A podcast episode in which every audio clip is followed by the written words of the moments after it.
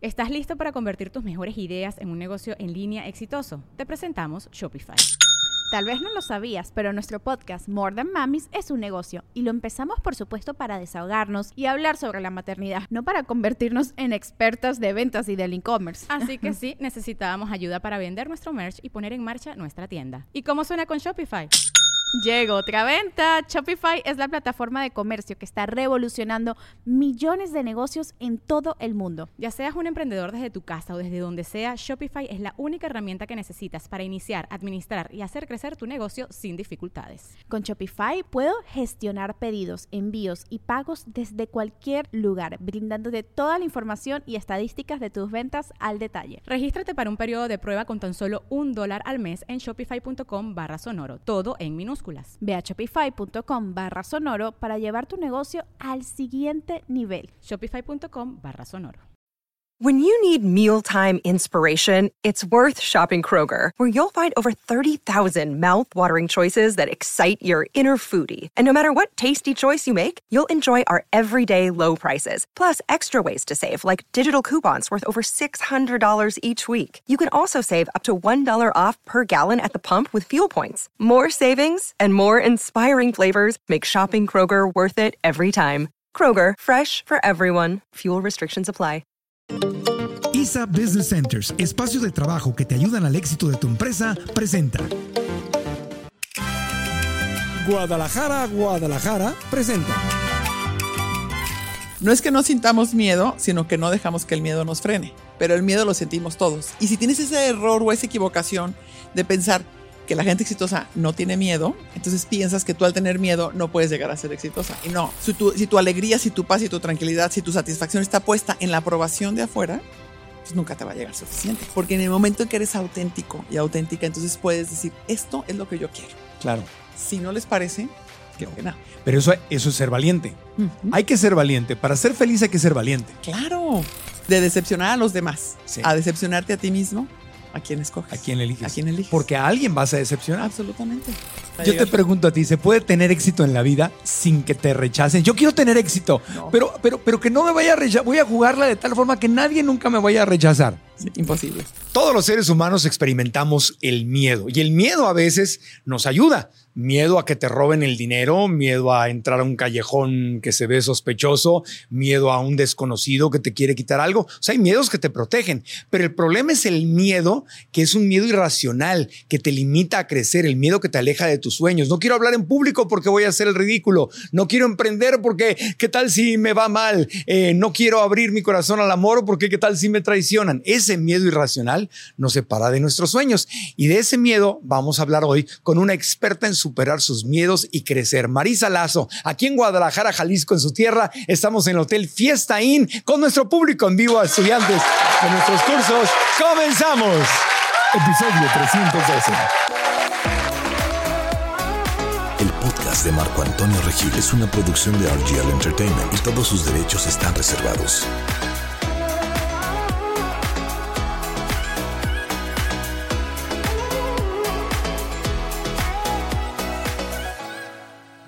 Marisa Lazo es una exitosa empresaria mexicana especializada en gastronomía que ama compartir su pasión y sus conocimientos con otras personas que también quieren alcanzar sus sueños. Fundó Pastelerías Marisa en 1992. Desde entonces ha abierto más de 100 sucursales. Marisa Lazo regresa al podcast. Marisa, de regreso. Hola Marisa. Hola Marco, qué gusto. Qué bonito estar aquí en tu ciudad, en Guadalajara. Guadalajara es como tradicionalmente moderna. Sí. Tiene la parte tradicional hermosa, el centro histórico. ¿Qué es lo que más te gusta de Guadalajara, Marisa? Uy, muchísimas cosas, pero sí tienes razón, Guadalajara tiene como la, la maravilla de tener un centro histórico tan increíble Sí. y con tanta historia y con tanta belleza cultural y arquitectónica, por supuesto, y a la vez es una gran ciudad, se ha convertido en una gran ciudad sin ser demasiado grande, como la. Ciudad de México, perdón, Ajá. y do- donde puedes llegar fácil todavía normalmente algunos a los lugares y entonces el trabajo no te queda tan lejos, el arte no te queda tan lejos, la cultura no te queda tan lejos, tus amigos, tu familia. Entonces Sí. creo que t- todavía es vivible tiene muy buen clima. Claro, Eso pre- precioso clima. Y es, es- Sí. siempre decimos a la gente, vengan a visitar Guadalajara. Precioso clima. Está lleno de pueblitos mágicos. Además, alrededor. además, Tiene eh, exactamente. su parte hipermoderna con edificios hermosos, con centros comerciales, Sí. el mariachi, la Todo- y con muchas tradiciones, Las exacto. o sea, todo tradiciones aquí cerquita, ¿no? El tequila, la charrería, el mariachi. Claro, el, el- el estadio, los conciertos. Sí. Y además todo. tenemos muy grandes personajes como Guillermo del Toro, como Sí. Lorena Ochoa, la golfista, Ajá. como Jimena Navarrete, Miss Universo. Marisa Lazo. Marisa Lazo, claro, los empresaria. pasteles. 100 sucursales de paz. Aplauso por tus 100 sucursales ya, Ay, Marisa. gracias. Ya me hiciste mis opciones veganas. Ya te hice tus opciones veganas. Estoy a punto Ya. y te voy a mandar las pruebas a ti. Marisa. De sacar una que le vamos a llamar 0% porque Ajá. tiene 0% gluten, 0% este, lácteos y Ajá. 0% azúcar. Te va a gustar. Muy bien. Ya casi ca- me queda rica, ¿eh? cada- con arándanos. Delicioso. Arándanos y llego al aeropuerto y veo ahí eh, eh, la sucursal y me quiero acercar y digo, Ya Marisa, sé, acuérdate no. de mí, Marisa. Ya sé, ya sé, ya sé. Oye, Pero lo voy a hacer. para manifestar todo lo que has manifestado, te tienes que haber, ahorita, ahorita que estábamos empezando el podcast, pues me entero que ya no son 50 sucursales de tu negocio, sino 100 sucursales. Sí. Entonces, yo me imagino que a través de todo tu proceso, debes haber sentido miedo, no una, sino Veces. muchísimas veces, porque a veces existe esa creencia de que la gente exitosa nació sin miedo, que la gente exitosa pues no siente miedo y como no siente miedo, pues por eso se avientan y hacen de todo. Pero tú sientes miedo, has sentido miedo, sientes miedo todavía, Marisa. Claro, y se me hace importante cómo haces la, la pregunta, porque no es que no sintamos miedo, sino que no dejamos que el miedo nos frene, pero el miedo lo sentimos todos. Y si tienes ese error o esa equivocación de pensar que la gente exitosa no tiene miedo, entonces piensas que tú al tener miedo no puedes llegar a ser exitosa. Y no, lo importante es que controles ese miedo y le digas, oye, bienvenido, como decías hace ratito, es importante tenerlo porque nos prevé de muchas cosas, nos eh, tener este mm, como este sentido que te dice, esa intuición que te dice, esta persona tal vez no es con la persona que debes hacer negocios o esta calle oscura no es donde debes de entrar, es importante. Pero todos los demás miedos, miedo a emprender, miedo al fracaso, miedo al que dirán, miedo a, a regarla, todos esos miedos no te deben de, de frenar. Para Ha- nada. ha- Hablemos, hablemos más Y de he tenido eso. muchos, a tu, a tu pregunta, muchos. Sí, al principio, a la mitad y ahorita. Ha-. Hablemos mal de eso. ¿Cuáles son los, los primeros, antes de que abrieras tu primera sucursal, tu primer negocio y todo, para, para la gente, porque hay mucha gente que sueña con emprender, ¿verdad? que, su- que Sí. sueña con arrancar su propio negocio o que sueña con encontrar el trabajo de sus sueños, que está en una, estaba leyendo una estadística de que el 85% de la gente que trabaja para una empresa en el mundo no trabaja en algo que le gusta. Sueñan con a- trabajar en algo que les guste o emprender su negocio, pero les da miedo dejar lo que tienen. Entonces, hablemos de eso. Sí, porque qué triste, ¿no? Qué- qué 85% es altísimo. Eso es altísimo. Sí. Estás hablando que la gran mayoría, Mayoría. son el 15% de los empleados del mundo. Bueno, según lo que dice esta, estos estudios, a lo mejor el estudio está mal y no es tan preciso, pero vamos a creerle la mitad del estudio. Con que la mitad de la gente en el planeta estuviera haciendo algo que no le gusta. Es suficiente sí, para que nos dé tristeza. no encuesto aquí a la gente, pero vamos a dejarlo. le preguntamos a 100 estudiantes. No. Cuéntanos, cuéntanos del miedo. Para ti, ¿qué es el miedo? ¿Cómo conociste el miedo? ¿En qué momento te diste cuenta que no todo el miedo era igual? ¿Cuáles fueron los primeros miedos que sentiste? Platíquenos del miedo. Sí, tal vez, tal vez los primeros miedos, porque me invitaste a que me fuera como al inicio de mi historia, de mi emprendimiento, y tal vez los primeros miedos fueron como, mis hijas estaban muy chiquitas cuando yo empecé a vender pasteles, tenían uno y dos años. Entonces, mi principal miedo era poder seguir siendo una mamá presente y una mamá que estuviera al pendiente de ellas y a la vez seguir creciendo el negocio. Pero conforme iba pasando el tiempo, iba viendo que las cosas funcionaban muy bien y que no había problema y que además creo que lo, peligroso de los miedos es que tienen mucho que ver con ideas que tenemos prejuiciadas, ideas preestablecidas que agarramos a lo mejor de nuestros papás, de nuestros abuelos, de algún amigo, algún maestro, y muchísimas veces no son nuestros. Pero no los creemos. Entonces, yo por eso en mi podcast, y lo recordará la vez pasada que estuvimos juntos, te comentaba que promuevo mucho que le subamos el volumen a nuestra voz interior y se lo bajemos a esas voces exteriores, porque muchas veces son esas voces las que nos llenan de miedo, ¿no? Esas suegra o mamá que te pregunta con la ceja levantada, ¿vas a poder ser una buena mamá y a la vez emprender? ¿O vas a poder seguir creciendo este negocio sin descuidar a tus hijos? Y a lo mejor tú ni se te había ocurrido y ya con la pura pregunta y con la pura duda te hacen sentir ese miedo de, "Mm, a lo mejor no voy a ser buena mamá o a lo mejor no voy a poder ser una buena pareja. Y eso viene de afuera. Entonces creo que es bien importante, primero, reconocer esos miedos de dónde te vienen. ¿Te vienen de algo que tú de verdad estás sintiendo o de algo que te hicieron que sintieran o te hicieron creer que era como debían ser las cosas, ¿no? Y también creo que algo importante, Marco, es, y es algo que sé que es un tema que a ti te apasiona y cuando hemos platicado es un tema en común de los dos, es el, el creernos más a nosotros mismos, el creer más en nosotros y en, y en sentirnos lo suficientemente congruentes, lo suficientemente fuertes, seguros de nosotros como para decir y poner un límite, es decir, estos miedos tuyos no me los voy a traer o estos prejuicios tuyos o estos juicios no me los voy a traer. Yo creo en mí, ¿no? Y tiene mucho que ver, que es algo que también sé que tú promueves y amas como yo, que es con un, con un proceso espiritual y un proceso fuerte interno para que te lleve, porque muchos de esos miedos implican poner límites también a ti mismo, pero sobre todo a las, a las demás personas, ¿no? Y eso es algo que me encanta que tenemos en común, esa pasión por, por crecer por dentro. Sí, en mi experiencia eh, compartimos esa pasión y, por eso, por, muchas razones, me, me, caes muy bien, me encanta verte. Eh, en mi experiencia, no, no sé cuál ha sido la tuya, quiero que nos platiques, pero para mí, cada vez que hago un cambio fuerte en mi vida, el problema, sí hay un, sí hay un tema de convencerme a mí mismo, de venderme la idea a mí mismo, obvio, pero lo más difícil es explicar hacia afuera lo que quiero hacer. Mm. ya que hablábamos de ser vegano, ¿no? Cuando, cuando dejé de comer animales y productos derivados de animales, no, lo más difícil no fue convencerme a mí, lo más difícil de ser vegano, siempre lo digo de broma, es explicarle a la gente, platicar con la, te vas a morir, te va a dar diabetes, diabetes te, va, te, va a faltar la proteína, se te va, una maquillista en, en, esos tiempos en Televisa me dijo, se te va a caer el corazón porque te va a faltar proteína, ¿no? Entonces, esa es la parte difícil, te empiezan a meter miedos afuera también la misma cosa, oye, ya no quiero depender de un contrato de exclusividad con la, con la televisora, que, lo que yo estaba antes. Este, uy, ¿qué vas a hacer si los contratos son un privilegio? Este, ¿Cómo vas a dejar ese sueldo seguro? Bla, bla, bla. El, podcast, ahorita que lo tenemos con público en vivo y todo, pues gastamos una, le invertimos una cantidad de dinero que no es necesaria, pero para nosotros tener a nuestro público en vivo es muy importante. Claro, claro. ¿Me explico? Claro, y acabas de decir algo bien interesante. Perdón, termina. Ibas a decir no, y eso nos dicen que estamos locos. Claro. Nos estamos, ¿por, qué estás haciendo eso? Entonces, esa, no, nada más para sí. No, no, no, no, no, me encanta, me encanta cómo lo presentas porque justo me permites hablar de ese tema que es el poner los límites. Porque tú, cuando decidiste que no ibas a estar con un contrato exclusivo o cuando decidiste ser vegano y lo comunicaste, así pasa con todos los límites.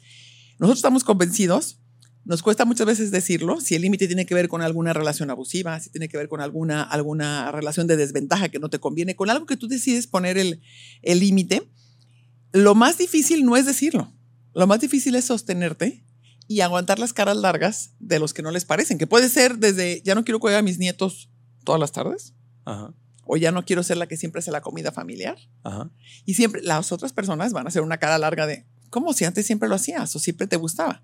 Entonces, lo importante es, aunque te digan que te va a caer el corazón porque te haces vegano, que te sostengas, ¿no? O aunque te digan que qué mala mamá o qué mala abuela eres porque no quieres cuidar a los niños, que te sostengas, ¿no? Que esas caras largas. Entonces, creo que es importante prepararnos a que al poner esos límites, saber que van a venir caras largas, va a venir inconformidad, pero eso no significa que vamos a, romper nuestro, nuestro límite, ¿no? Sí, como una mujer decirle a su marido, oye, este, ¿sabes qué? Quiero, quiero trabajar quiero trabajar o quiero emprender, quiero crear mi, quiero, tener mi independencia financiera. Wow, ¿no? Para, para muchas, eso es un gran reto. Entonces viene, porque viene el miedo, miedo a que te dejen, miedo a, no pertenecer, miedo a que, eh, a, que muevas la fórmula y se te caiga lo que ya tenías.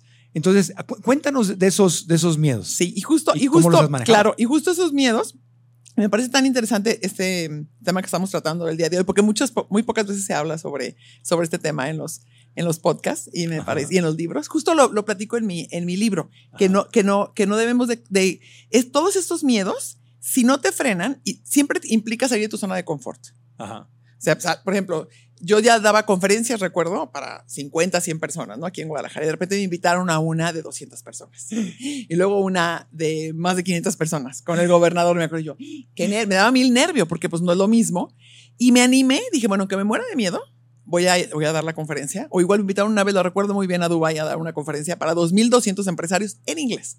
Y tipo TED o sea, queda cortita, así, eh, de 8 o 10 minutos. Son más difíciles todavía. Todavía mucho más difícil. A mí déjame hablar dos horas y soy buenísima. porque de alguna forma le damos al punto. Claro, pero, 8 minutos o 10, no.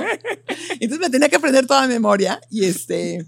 Y entonces recuerdo que me moría de miedo, pero dije, no importa, lo voy a hacer y recuerdo haberme subido al escenario y una noche antes haber dicho, pero ¿cómo dije que sí? Qué nervio. Y estar ahí arriba, que me temblaban las piernas, pero lo hice y ya ahora me invitan a cualquier conferencia y ya digo, ay, en español, uy, encantada. Son mil personas, no me importa nada. Son cinco mil, ya nada me da ni miedo porque rompí ese, ese miedo de, de los auditores enormes y salí de mi zona de confort. Y algo que he aprendido, Marco, y creo que lo platicamos la vez pasada, que cuando sales de tu zona de confort es cuando más creces. Ajá. Y te das cuenta que puedes hacer cosas maravillosas y que puedes hacer cosas grandes. Pero si te quedas sentada o sentado en esa zona donde ya te movías, como tú, tú pudiste haber quedado, tengo estos contratos, no me voy a salir, es donde he estado siempre, aquí ya tengo algo, tengo mucho reconocimiento, tengo algo seguro, pues no, no, no, no, te, no hubieras crecido lo que has crecido hasta el día de hoy. No hubieras encontrado todo eso que me has contado de todo tu camino tan interesante, Sí. mucho más profundo y más real, en el momento que dijiste, esto es lo que yo quiero. Sí. Pero, pero ahí, ahí en ese tema de me voy a salir de la zona de confort, suena precioso. Te lo dicen en muchos conferencistas, este, lo oyes en los podcasts, eso sí se oye mucho. Salte de tu zona de confort, salte de tu zona. El que no hace algo distinto no va a obtener resultados distintos, y sí es verdad. Pero cuando te quieres salir de tu zona de confort, de lo que estás acostumbrada a hacer, entonces te encuentras como un guarura, como un tackle defensivo de fútbol americano, que es el miedo que dice, "Ah, ah, ah, ah, ¿a dónde vas? Te voy a taclear. Y como, y como el miedo viene de tu mente, ¿verdad? Te conoce perfectamente, sabe qué decirle a Marisa, porque viene de Marisa, que no es lo mismo que me daría miedo a mí, a ti te daría miedo. Sabe qué decirte, sabes cuáles son tus debilidades y te empieza a hablar y te empieza a sabotear. Y te conoce también que eres vulnerable a ese miedo y te hace dudar de ti. Por supuesto, y te autosabotas, Sí. auto- autosaboteas. Eso es lo impresionante, ¿no? Y creo que es una buena pregunta porque tienes razón, es, es un eh, término muy trillado el salir de tu zona de confort. Sí. Pero puedes, puedes salir de tu zona de confort significa hacer algo, puedes empezar con algo pequeñamente diferente a lo que siempre hacías. ¿no? Sí. Y no, no necesitas de dar una conferencia para 50 personas ir a dártela para 2.200. Puedes de 50 a 80 Sí. o a 100 o de media hora a 20 minutos o a una. Es poco a poquito, pero creo que lo importante es que te reconozcas cada uno, porque bien dijiste tú, el miedo viene de adentro. Sabe Sí. cómo hablarte, sabe cómo frenarte, sabe perfectamente cuál es tu talón de Conoce Aquiles. íntimamente. Exactamente. íntimamente. Exactamente. Y entonces aquí lo importante es que cada pequeño paso que vayas dando, que, que no te quedes, lo importante es decir, no me quiero quedar sentada en donde estoy, no me quiero quedar viviendo la vida que siempre he vivido o las emociones que siempre he sentido o las relaciones que siempre he tenido. Tiene que partir de un deseo de mejorar, de un deseo de vivir más tranquila, de un deseo de vivir más en paz, etc.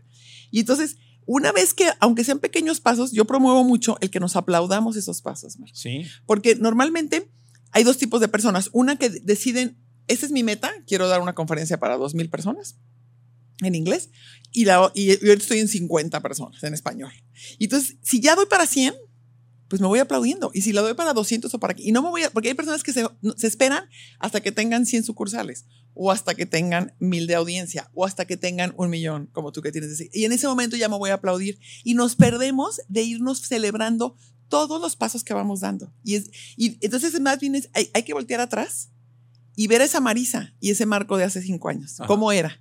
¿Cuánto ha cambiado? ¡Wow! Entonces, si te empiezas a aplaudir tú misma, empiezas hacer chiquito al miedo y decir, Claro. yo me voy a reconocer, yo me voy a aplaudir y, y ve todo lo que he ido logrando y todo lo demás que puedo lograr. Yo me acuerdo cuando vendía 40 pasteles, me sentía, a la semana me sentía la gran pastelera y estaba feliz y me lo aplaudía y decía, no manches, qué buena pastelera soy. y luego después fueron 400 y 4000 y 40. Y nunca me, no me esperé a tener el éxito que supuestamente era como el ideal o el tamaño de empresa grande con más de mil colaboradores. No, yo ya me lo iba celebrando desde mi cocina en mi casa. Y entonces eso también te motiva Claro. a seguir. Y te motiva también, porque obviamente van a llegar problemas, van a llegar fracasos, van a llegar retos.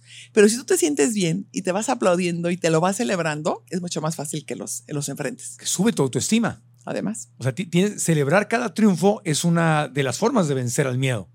exactamente. Porque es por más. Pues imagínate un niño chiquito que da un paso y se cae y tú, no, no te voy a celebrar hasta que no camines hasta acá. qué madre me tocó, ¿no? ¿Qué, qué, sé- qué padre, ¿qué es esto, no? El niño apenas da un pasito, ¡ay, qué bonito, mi amor! Y Te azota, ¿no? Pero no importa, mi rey, qué bonito, no pasa nada. Y otra vez. Entonces, así, de amorosos tendríamos que ser con nosotros.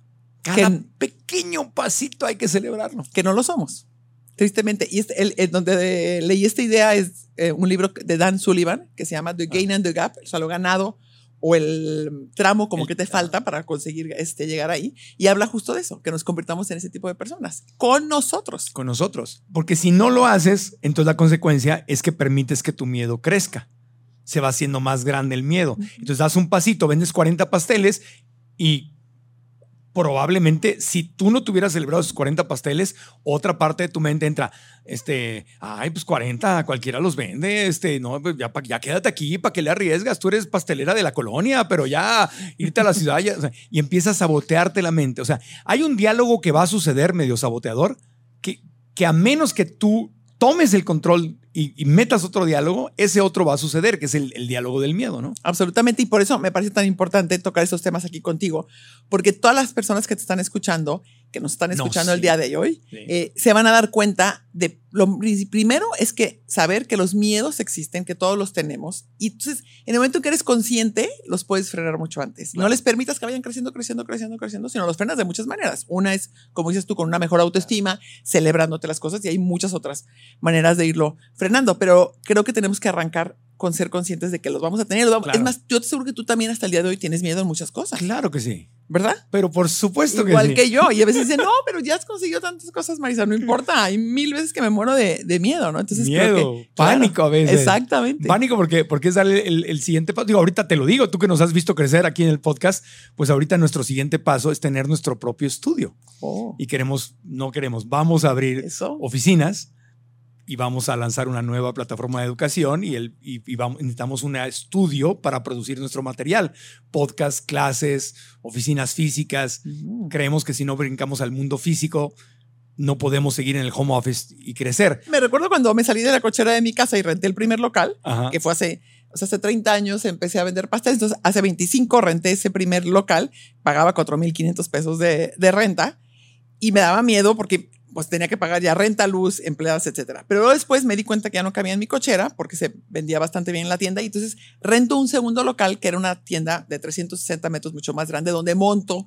la primera fábrica y ahí la renta era de 20.500, o sea, hace mucho. Hace era casi, mucho. hace más de cuatro veces. Y recuerdo que mucha gente me decía, Marisa, pero ¿no te da miedo? O sea, ¿cómo vas a pagar tanto? Y yo, se venden muy bien los pasteles aquí, se van a vender mejor acá. Necesito, necesito para crecer y para poder llegar a la gente como tú. Ajá. O sea, si no das ese paso, ese siguiente paso, nunca, nunca creces Sí. como quieres. Entonces dije, no, voy a seguir haciendo las cosas como las he hecho. Si hasta el día de hoy me ha ido bien y la gente le gusta el producto, sé que acá lo voy a vender también y lo puedo pagar. Entonces me aventé Ajá. y con todos los ahorros que tenía y también igual la pintada, la remodelada, el cambiado de piso, me acuerdo, me quedé sin un peso y es, pero muy orgullosa de haberlo hecho y muy contenta de haberlo hecho. Entonces creo que es importante. Es curioso, pero en la vida, y lo platico mucho cuando me, me entrevistan sobre emprendimiento y sobre crecer los negocios, y les digo que es como una escalera y hay... hay- hay- tú, por ejemplo, hace- al principio estabas en, un, en la primera escaloncito en el podcast, Claro. que era con ocho personas que estuvieron la vez pasada con nosotros. No, una antes producción- nada, era- Antes nada.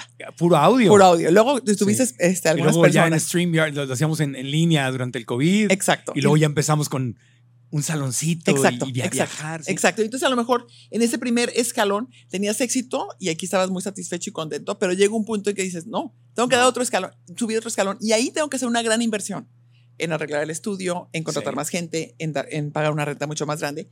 Pero eso te va a permitir seguir caminando en el escalón y hacerte muchísimo más grande. Y fue lo mismo que me pasaba a mí cada vez, lo pongo como ejemplo, pero yo hacía con un horno, a lo mejor hacía 100 pasteles y de repente ya no me alcanzaba. Entonces compras otro horno con otras batidoras, contratas dos personas más y al principio dices, chin, no voy a ganar nada, porque tengo que pagar estos sueldos, porque debo el horno o lo estoy pagando en Sí. mensualidades y, y toda la inversión. Sí, pero eso, los gastos no aumentan los ingresos. Exacto, pero en ese momento empiezas de, de 100, empiezo a vender 110 ento- y este me permite vender hasta 300 pasteles. Claro. Entonces ya todos estos de acá les gano mucho más y llega un punto en que no, otro horno. Puede ser otra batidora, puede ser otra computadora, dependiendo del, del... Pero creo que ese miedo a ir brincando los siguientes escalones y decir sí, Lo voy a hacer, no importa que me quede sin un peso, no importa que al principio no gane nada. Tenemos que darlos porque si no, nunca, nunca consigues subir. Quiero compartirles que después de meses de estar buscando, mi equipo y yo estamos felices por haber encontrado el lugar perfecto para trabajar, ISA Business Centers. Estos espacios ofrecen flexibilidad para tu negocio, con cotizaciones que se adaptan a tus posibilidades, oficinas privadas totalmente equipadas, salas de juntas y cowork, y un personal súper atento que responde a todas nuestras solicitudes. Además, cuentan con más de 30 excelentes ubicaciones en Tijuana, Monterrey, Guadalajara, Querétaro y Ciudad de México. Lo que nos permite trabajar unidos incluso en la distancia. Si estás buscando llevar tu negocio a otro nivel y fortalecer tu imagen corporativa, te recomiendo ISA Business Centers. Visita isabc.com.mx. Repito, isabc.com.mx y descubre todo lo que tienen para ofrecerte. Y si nos vemos en los pasillos, nos diremos, hola vecino. Y ahora continuamos con el podcast. Another day is here and you're ready for it. What to wear? Check. Breakfast, lunch, and dinner? Check. Planning for what's next and how to save for it? That's where Bank of America can help. For your financial to-dos, Bank of America has experts ready to help get you closer to your goals. Get started at one of our local financial centers or 24-7 in our mobile banking app. Find a location near you at bankofamerica.com slash talk to us. What would you like the power to do? Mobile banking requires downloading the app and is only available for select devices. Message and data rates may apply. Bank of America and a member FDIC. Pero hay hasta libros que te alimentan el miedo. Libros que te dicen que te quedes chico. ¿Ah, sí? Sí, hay, hay, varios libros que te dicen, te hablan de los beneficios de no crecer mucho y de quedarte en una operación pequeña para que no te desgastes. O sea, no es que el libro esté diseñado para sabotear tus sueños. Simplemente es alguien que a le funciona tener algo más pequeño. Entonces te empiezan, o sea, hay muy, a lo que me refiero, no estoy juzgando al autor de ese libro, eh, de, que se llama The Power of One o uh, una cosa así que te dice que te, que, que te, conviene más tener un negocio chico que un negocio grande. Pero en fin, el tema es que siempre va a haber voces a, a, allá afuera, libros familiares, gente, amigos, que con la mejor de las intenciones te van a sembrar sus miedos. Totalmente. Y que además, y me gusta, creo que tiene una parte que este libro o, o este concepto que, que, promueve el autor, que sí vale la pena revisarlo porque lo importante es que más bien tú te cuestiones. Uh -huh. A ver, yo me quiero quedar con unas pastelería o vendiendo en mi casa y así estoy feliz y, sa y satisfecha y tranquila. Va, quédate. Porque la gente siempre te dice, oye, ¿por qué? A mí me dicen, ¿por qué no hablas en la Ciudad de México? ¿Por qué no te vas a Monterrey? ¿Por qué no tienes tiendas por todo el país? Y yo, a ver, despacito, o sea, no, no, no tengo que seguir siempre las ideas de los demás, ni, ni las, bueno, lo hacen con mucho cariño muchas veces, pero cada, yo recuerdo que mis hijas estaban chicas y decían, no, si me voy a la Ciudad de México, implica que estaré viajando y yo no quiero, yo quiero estar aquí donde están ellas claro. y poder tener el negocio en mi misma ciudad y en un principio solo tuve en Guadalajara. Entonces creo que también es importante que cada quien sea muy honesto, no todos son para crecer, no todos son para hacer el negocio grande o para hacer grande el emprendimiento. Y hay personas que se sienten muy satisfechas, como dijo él, just one. Sí, just one. O sea, me, me, me quedó chico cada quien. Pero a ver, pero ¿qué, qué miedos, este, tu, qué fue el miedo más fuerte que has tenido que superar en tu crecimiento como mujer emprendedora? Hijas, mano, son muchos, pero bueno, uno que recuerdo muy grande fue ese de la conferencia que te dije. Otro, por supuesto, cuando. Pero, pero ¿qué te decía tu mente? Tengo curiosidad. Invítanos decía, a la ajá, mente. Te voy a decir que me decía. Uno, que yo sabía que mi audiencia eran 2.200 empresarios de todo el mundo que ya habían escuchado. Es una organización de, de empresarios que se dedica a educar. Okay. Entonces, to, entonces, todos los años hace una reunión mundial en la cual son varios días de pura educación, de puro contenido. Entonces yo sabía que ellos ya habían escuchado a lo, yo había estado, yo soy parte de esa organización y ya había claro. estado con ellos en la parte del público y había visto a los mejores aut autores, los mejores este, entrevistadores, los mejores, lo que te puedas imaginar, productores, gente súper interesante. Entonces yo decía, ¿qué voy a venir yo? Y además todos empresarios muy exitosos. Dice, ¿qué voy a venir yo? A platicarles mi historia de empecé vendiendo pasteles en mi casa, no sé qué, en la cochera, chalala. Y dice, qué pena, o sea, que no, no estoy muy segura si mi historia los va a inspirar o si mi historia les va a dejar algo. Entonces me sentía como un poquito como el síndrome de la impostora, Ajá, que en sí. ese entonces no estaba tan de moda la, la palabra porque hace como siete años, entonces no, no, hoy está mucho más de, de moda, pero era eso, como que no estaba segura que mi contenido fuera tan valioso como el contenido de los demás. Y la verdad es que a la hora de la hora, si eres auténtica claro. o auténtico y si compartes con gusto y, y, te preparas bien, obviamente, todos tenemos algo que aprender de los demás y siempre hay alguien que puede venir a enseñarte algo diferente. Claro. Y me acuerdo que se separaron y me aplaudieron de Standing Ovation wow. y yo, oh, después de tanto miedo que ya me quería bajar del escenario, este, claro. valió toda la pena, ¿no? Entonces creo que es importante el... Um, el no, el, no, el no bajonearnos, o sea, el no pensar que no tenemos nada que compartir sí. o, que sí, o que ya hay muchas personas que graban podcast o muchas personas que hacen pasteles o muchas personas claro. que, que ya emprendieron. No, siempre hay mil cosas que todos y cada uno tiene su riqueza que se conecta con el miedo raíz de no soy suficiente. Uh -huh. O sea, mi historia, mañana voy a hablar con todos sus empresarios. Mi historia no es lo suficientemente buena. Eh, ellos ya, ya, han tenido mucho éxito. Yo que les voy a contar de mi pastelería en el garage de la casa. O sea, es no soy suficiente. Totalmente. Mi historia no es tan buena. Qué fuerte, ¿verdad? Qué fuerte. Y, o sea, es, es, un miedo. ¿Se fijan cómo es un miedo universal? A todos nos pasa. A todos. Y a veces te puede suceder que sí, tu historia no fue tan buena. O sea, es parte de la vida. No puedes escribir una obra de teatro y pues no salió tan buena la obra. pero la única forma en que vas a poder aprender, vamos a suponer, te fue muy bien, te dieron una- un standing ovation ahí, felicidades, eh, aplauso de pie. Vamos a suponer que no te hubiera ido bien. Probablemente lo que hubiera pasado es que simplemente habrías aprendido que hay mejores formas de contar una historia. Porque Totalmente. no es solamente que tu historia sea buena, es que sepas contar la historia.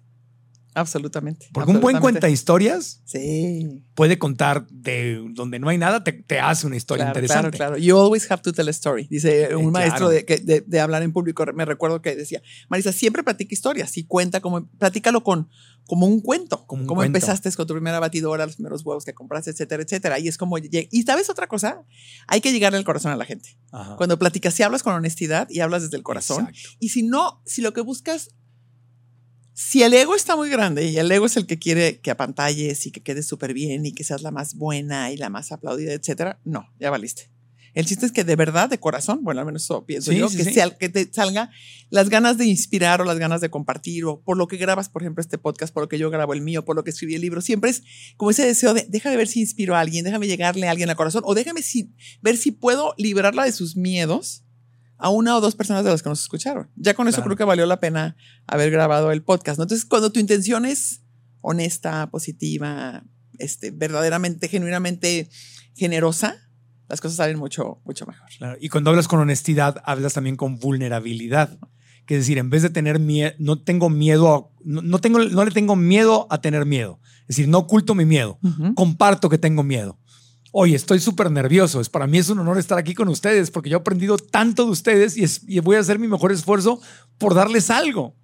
¿no? Claro. Entonces ahí ya canalizaste de una forma positiva tu miedo. Absoluto, absolutamente. Y sabes que el mostrarnos vulnerables es, es la manera en cómo creas empatía y, y vínculos con las personas. Y Cuando yo, conectas. justo cuando conectas, justo en mi libro, el primer capítulo, empiezo platicando la, la historia de mi familia y mi papá, que fue una persona muy enferma, y platico todo. Y, y mucha gente me, me ha dicho, Marisa, cuando lo leí en el instante al principio, dije, ay, Marisa también tuvo problemas en su casa. Ay, Marisa también tuvo mucha enfermedad. Ay, Marisa, igual que yo. Le costó este trabajo, o, o- o tenía esta pena, o tenía esta vergüenza, o etcétera, etcétera. Entonces, si nos quedamos una vez más con el ego que te impide mostrar tu parte vulnerable, pues no le llegas a nadie. Entonces, una de las claves sería, cuando tengo miedo, no tratar de esconder el miedo o hacer como que no tengo miedo.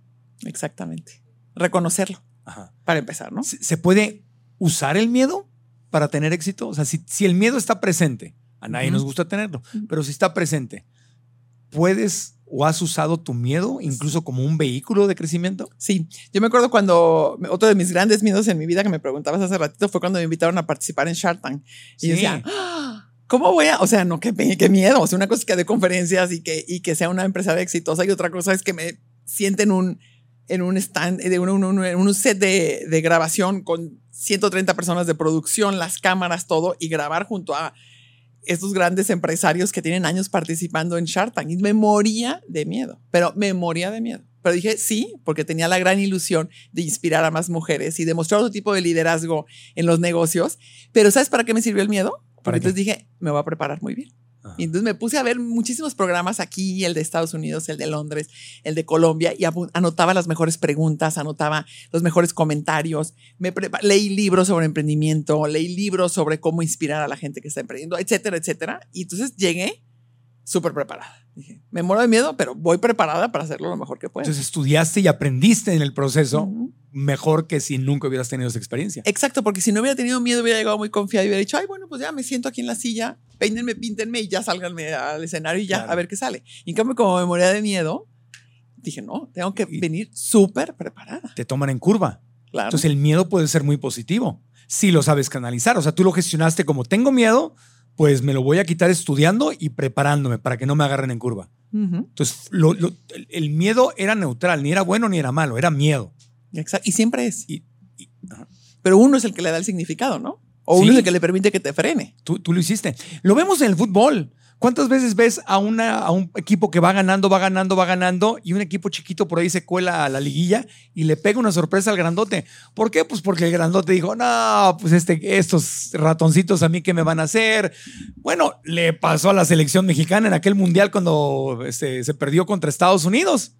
Exactamente. México, bueno, ya después salieron la- los, las anécdotas de que se habían ido, que habían salido, que se habían metido mujeres al hotel, que se habían desvelado y pues, salió un equipo mexicano disminuido y pues los estadounidenses que pues, supuestamente no eran buenos, les ganan. Claro. ¿Por qué? Porque se confiaron. Si le hubieran tenido miedo, como se le tiene miedo a Alemania o miedo, entonces te super preparas y, y de repente tú le das la sorpresa a Alemania, como también pasó. Qué buen ejemplo. Qué buen ejemplo. Ahí, ahí está, ¿no? Exactamente, me encanta. Tienes toda la razón, toda la razón.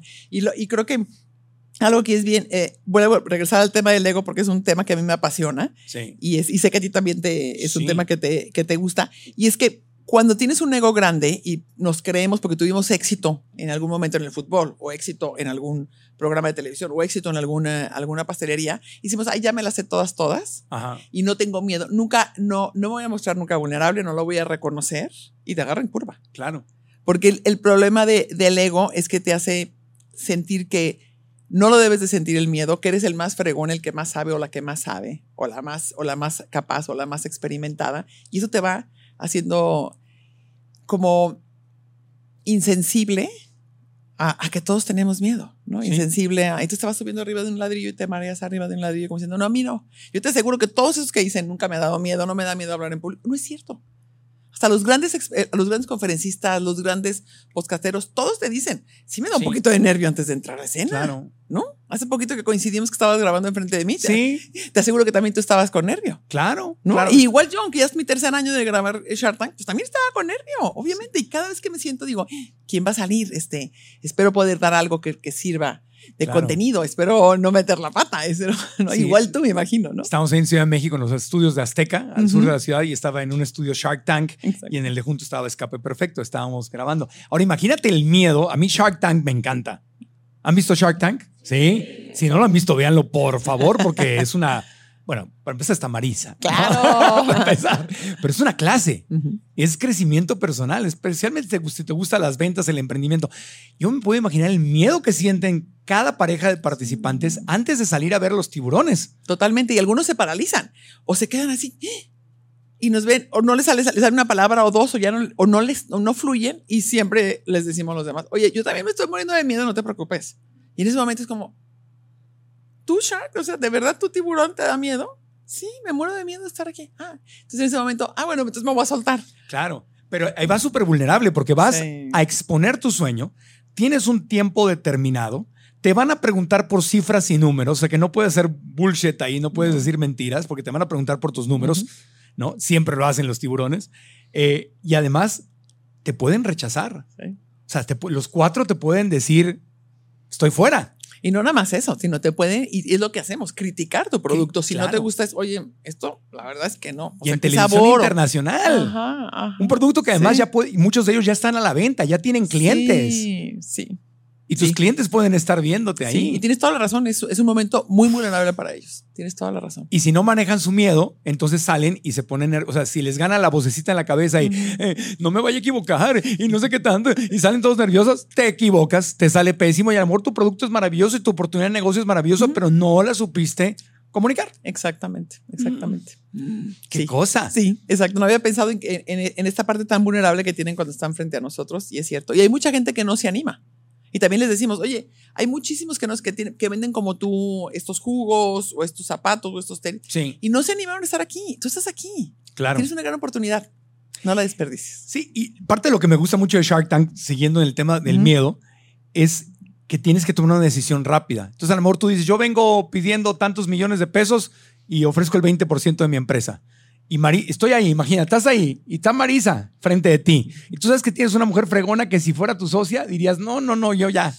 Con, o sea, tengo algo, pero si Marisa se asocia conmigo, pero tú hiciste tus números y te apegaste a la cifra de quiero inventar un número, 10 millones de pesos y doy el 20%. Y Marisa te contesta, te doy 10 millones, pero quiero el 50% de tu empresa. Tú, Sí. ¿Y qué pasa? Tienen que, tienen que, hay algunos que hacen como, hay unos muy buenos para negociar y Ajá. de repente te convencen. También hay unos que te dicen, no me conviene soltar tanto, por ejemplo. Entonces, Claro. normalmente del 20 a lo mejor les pedimos el 30, Sí. un poco más. O les preguntamos de dónde sacaron sus cifras. Algunos lo defienden muy bien y algunos en las respuestas te convencen, te terminan convenciendo. Pero ot- otros lo consultan y pueden hacer alguna llamada, otros se friquean y dicen, no, no, no, no. El no, miedo. No, el miedo. No, no, no, no, no. Y no se abren. Hay veces, yo me he fijado que a veces por el miedo ni siquiera terminan escuchándonos bien y nuestra Claro. oferta no es tan inadecuada o no es tan lejana a lo que venían pidiendo y dicen no. Claro. Porque como que venían con su idea, que, que creo que hay que también ser... estar Claro, la vida real, porque amor, si tú te casaste con el 20% y te dicen 30 Sí. y no razonas, no te mantienes frío, puedes dejar pasar, bueno, ¿cuánto les sucede? Que empiezan ahí a dudar, que no sé qué tanto, o quieren, quieren oír la oferta del otro y entonces ya el otro le, le retira la oferta y por, te quedas como el perro de las dos tortas. Sin Nada. ninguna. Y te vas sin nada. Sí. ¿Y lo- qué hice? Entonces, lo, lo que me encanta de Shark Tank es que te, te pone en la tele lo que sucede en la vida diaria. Sí. En el negocio, en el trabajo, toda la vida es estar negociando, negociando, negociando. Y ahí es donde el miedo. no y también todo ayuda. en la vida es estar enfrentándonos a rechazos y a fracasos. Claro. Y Entonces creo que, creo que la mayoría de los chavos que vienen o los señores que vienen a presentar, las, las emprendedoras que se presentan frente a nosotros, saben que es más probable que les digamos que no, que sí. O sea, son más a los, los proyectos que no entramos a los que sí entramos. Claro. Entonces yo creo que es un buen ejercicio el animarte a presentarlo, a mostrarte vulnerable, aunque te mueras de miedo, y recibir el rechazo o recibir, recibir el fracaso que podríamos decir que fuera, que para mí no es un fracaso, el que les digamos que no. Ya el hecho de estar ahí presentes en Shark Tank y salir en la tele es, es, este, una ganancia, pero creo que así es la vida. Y sí, y así son los emprendimientos. Y si estamos, y así, y los miedos siempre van a estar presentes. Entonces, si tú sabes que al emprender y al crecer un negocio va a haber fracasos, va a haber grandes retos, te van a rechazar.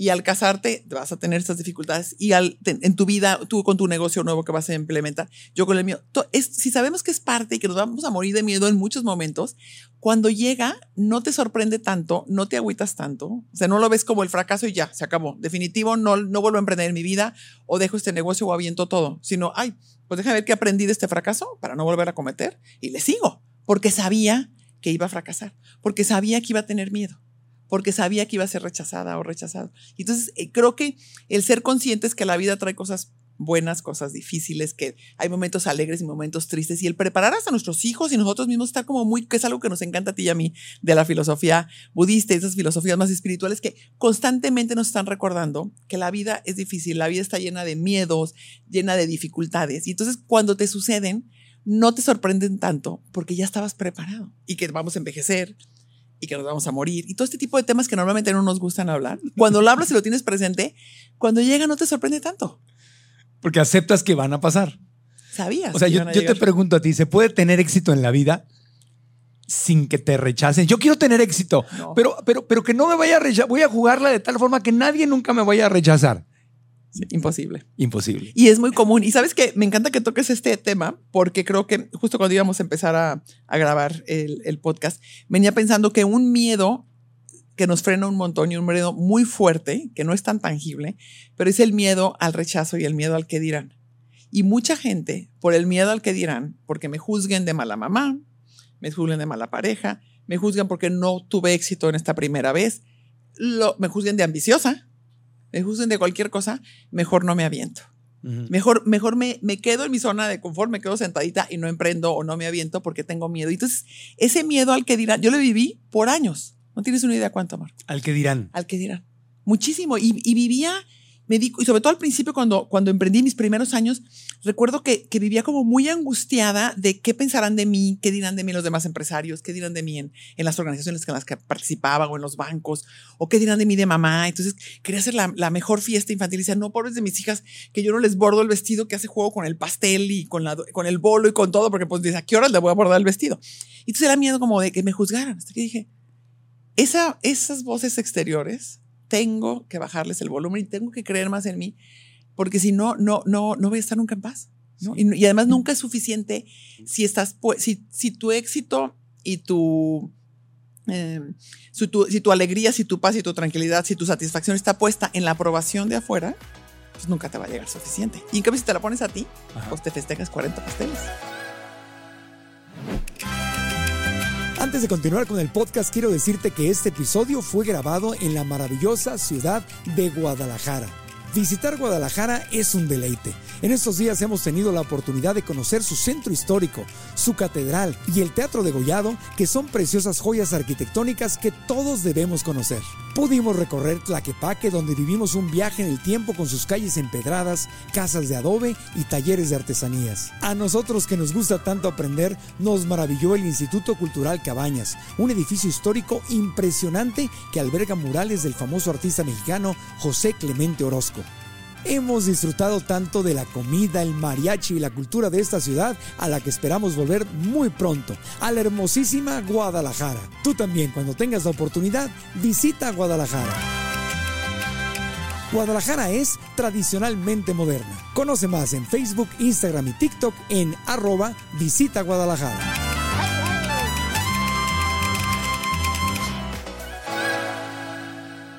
Entonces mencionaste tres miedos que son imposibles, te van a juzgar. Entonces, tener miedo al, a que te rechacen, perdón, miedo a que te juzguen, miedo al que dirán. Eso va a pasar. Garantizado que van a decir cosas de ti. Y van a decir cosas que no te van a gustar. Y te van a juzgar injustamente. Y van a, van a hablar como si supieran todo de ti. Porque así es la crítica y el chisme. Y así es. Ella está pensando, ¿cómo se le ocurre? Bla, bla, bla, bla, bla. Y, y ni me conoces, pero estableces todo un juicio de mí. Pero eso pasa sí o sí. Sí o sí. Ok. El rechazo. Sí o sí, alguien te va a rechazar. Alguien va a rechazar tu producto, o va a rechazar ser tu colaborador, o va a rechazar. Escuchar tu podcast. Ser tu socio, escuchar tu podcast. Sí o sí te van a rechazar. Y el tercero era miedo al fracaso. Al fracaso. Sí o sí vas a fracasar. Algo no te va a salir bien. En chiquito o en grande, pero vas a fracasar. Entonces, si nosotros, a los, nuestros hijos, a los chavos, a los emprendedores, a la gente que está estudiando, a la gente que nos rodea y nosotros mismos nos lo recordamos constantemente, es el momento que pasa, ni te agarra por sorpresa, ni lo tomas como algo definitorio y no le das tanto peso. Sí. Pues acaban de lanzar el cohete este que supuestamente algún día va a llegar a Marte y tronó, subió unos segundos y tronó. Y lo celebraron como un triunfo. Claro. Y con millones de dólares invertidos y, y decenas de años preparándose. Claro porque saben que tienen que tronarles varios cohetes para poder llegar un día a Marte, porque si no prueban esa nueva tecnología, porque esta es la nave más grande que se ha lanzado, ¿no? O sea, el tamaño. Y trono, y todo, y la NASA y todos, no, bien, bien, a todo dar. Está, buenísimo tu ejemplo. Me encanta porque tú siempre, Marco, tienes los ejemplos más pragmáticos y aterrizables del mundo. Y exactamente es así. Si tú sabes que tienes que lanzar 10 cohetes o 50 cohetes para que uno llegue a Marte, si tú sabes que tienes que lanzar 50, yo siempre les digo a los emprendedores, no se enamoren de su producto. Si yo con un, con un jugo verde empacado en este tamaño de medio litro y, los, los sharks o donde vayas a, pichar, te dicen, no, lo que se vende son 250 mililitros, es lo que se ha comprobado que se vende en los súper. No, es que el mío es bueno en 500. No, pero no, es que el mío es más delicioso. bueno, pero es que tú y esa gente que está enamorada y no, no quiere, tú tienes que estar dispuesto a abrirte a escuchar a los, al cliente o a los demás o al inversionista y abrirte a que tienes que cambiar las cosas. Sí.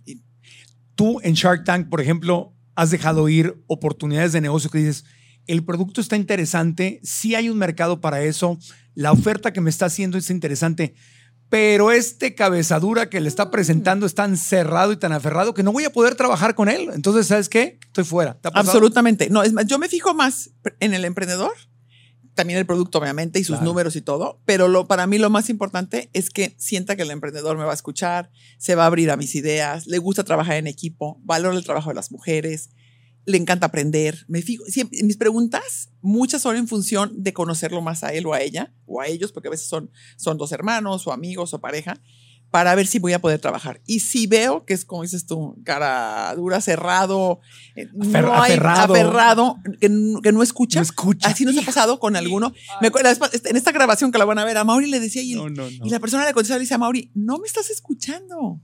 No, sí, no, no me estás escuchando. Entonces él dijo, yo contigo no. Igual yo, o sea, mil veces, no, no voy a hacer negocios contigo. Sí. Yo le entré a un negocio hace muchos años donde la, la persona, estoy hablando con cuidado para que si está viendo el podcast no sepa que estoy hablando de esa persona, es cabeza dura. Y yo hace años le decía, es que ese nicho de mercado, ya, ya que se había abierto el negocio, yo le decía, no, no de ejemplos específicos porque si no se sabría. Decía, mira, viene esto, estoy viendo esto en Estados Unidos, viene esto, está pasando en Europa, bla, bla, bla. Este nicho de mercado a lo mejor sonaba bien cuando empezamos, pero hay que abrirse. No, no, no, no, no, no, no. Y dicho y hecho, tronó y todos perdimos el dinero. Y hay un montón de otros negocios que iban, no porque yo sea mago, sino lo estás viendo en el mercado. Estás viendo para dónde va la tendencia, pero el aferre. De aquí no me muevo. Y prefieres tronar e irte al pozo con tu negocio, pero no te moviste. No hubo nada de adaptación. Qué horrible. O sea, te entiendo. Qué horrible, trabajar y, con y además, atrás de ese socio que no vamos a tratar de adivinar quién es. Socie. Ah, Ya vemos de socie. Perfecto, no socie. socia, socio, socie. Socie, ese socie. ¿Qué, qué había atrás? Miedo. Miedo. Miedo a no tener la razón. Miedo a fracasar. Miedo a que tú supieras más que lo que O sea, ella. detrás de, de alguien aferrado, intransigente, con quien no puedes trabajar, hay miedo. Claro.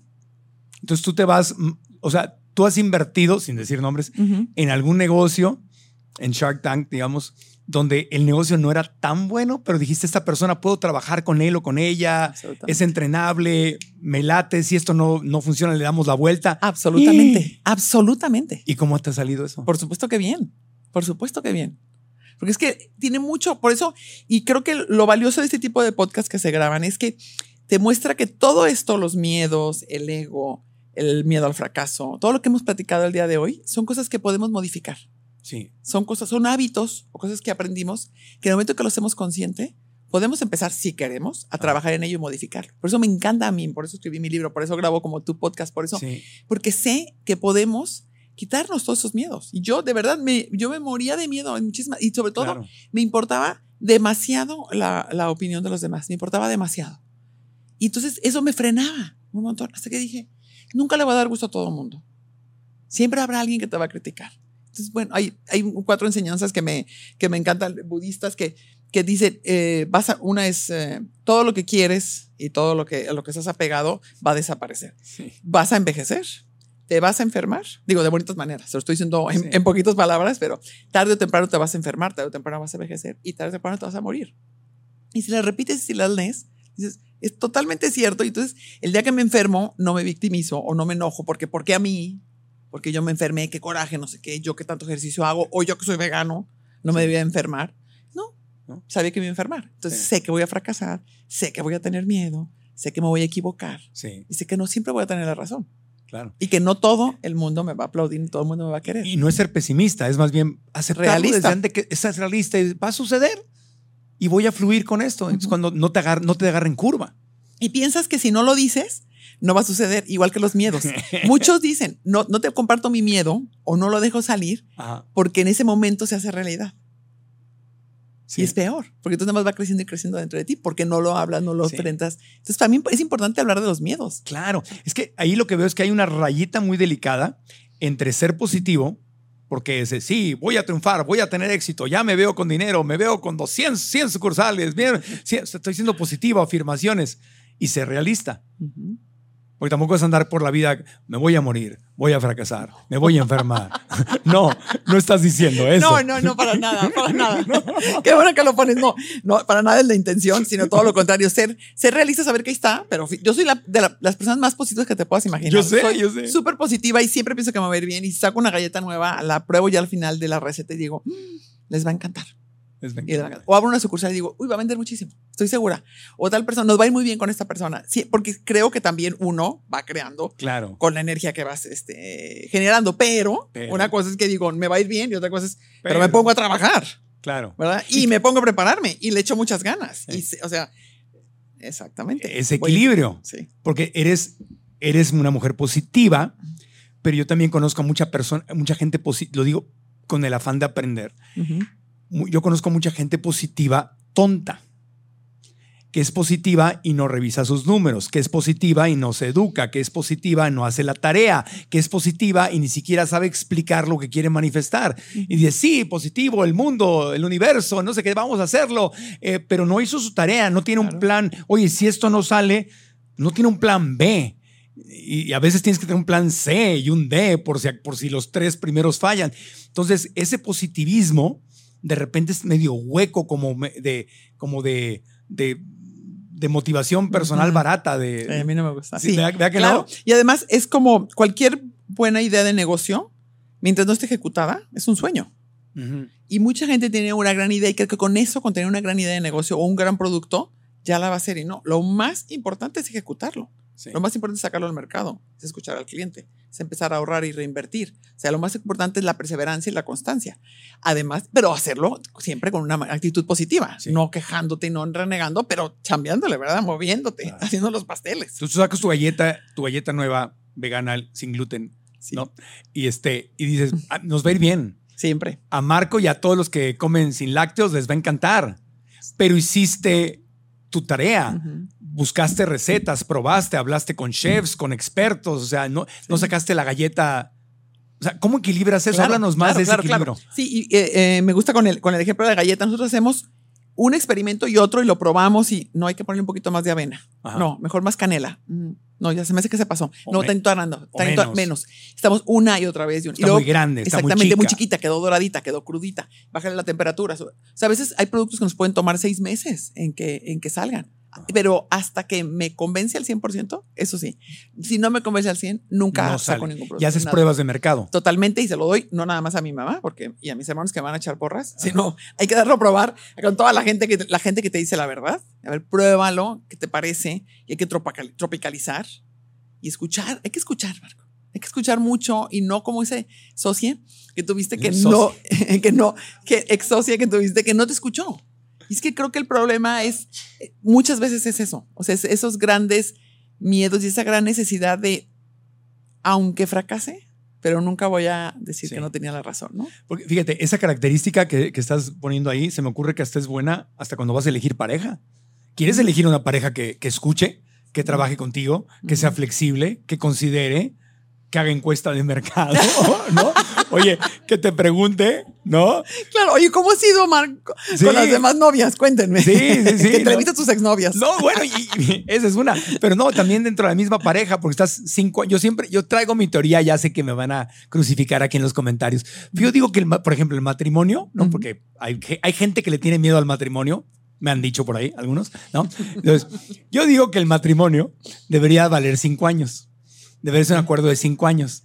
Me caso contigo por cinco años, pero a los cinco años, si no renovamos el contrato, se vence. Entonces, esto obligaría a que hubiera un estudio de mercado, a que si tú y yo estamos casados, yo te, yo te dijera, oye Marisa, pues ya llevamos tres años, se está acercando la renovación, cuéntame cómo, cómo voy. Claro. Soy, o sea, me porto bien, me porto mal, qué te gusta, qué no te gusta. Tendría yo que escuchar a mi clienta y tú al revés.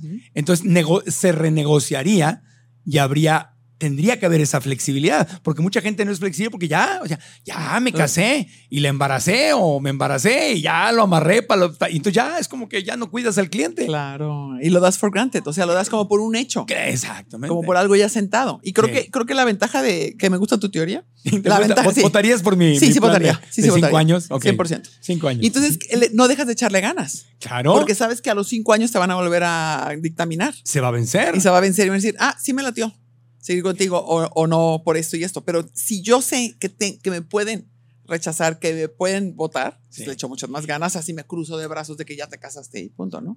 Y volviendo a tu ejemplo, ahí es donde el miedo puede ser bueno. Porque si esa persona me importa, a los cinco años se me puede ir. Hay más, hay más gente en el mercado porque hay varios que se les vence el contrato en cinco años. y se liberan cada cinco años. Hay una generación. Cada año se libera una nueva generación de tiburoncitos y tiburoncitas que van a andar libres.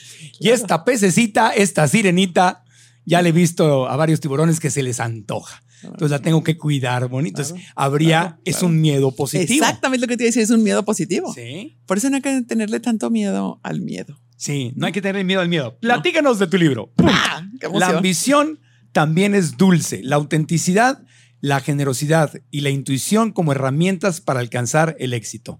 Me encanta, está muy lindo tu libro, tu foto preciosa. Cuéntanos de tu libro. ¿Hablas aquí del, del miedo? Sí, por supuesto. Hablo de todas las veces que he tenido miedo. Siento que eh, mi, eh, mi tema en el libro era inspirar a mujeres. Es un libro escrito para mujeres, pero Ajá. por fortuna le ha gustado mucho a los hombres y ha inspirado también a muchos hombres. Y tengo y señores grandes empresarios que me han marcado. Y Marisa, quiero comprar 25 de tus libros para todo mi equipo. Está súper bueno, me sirvió esto y esto otro. Pero mi intención, ¿y por qué hablo de los miedos? Porque siento que a las mujeres en, en particular, pero por supuesto también a los hombres, las culpas y los miedos Ajá. son las dos situaciones que más nos frenan para emprender y para, sobre todo, no nada más, no es para emprendedoras, es para que cada quien vaya creando la vida con la que sueña.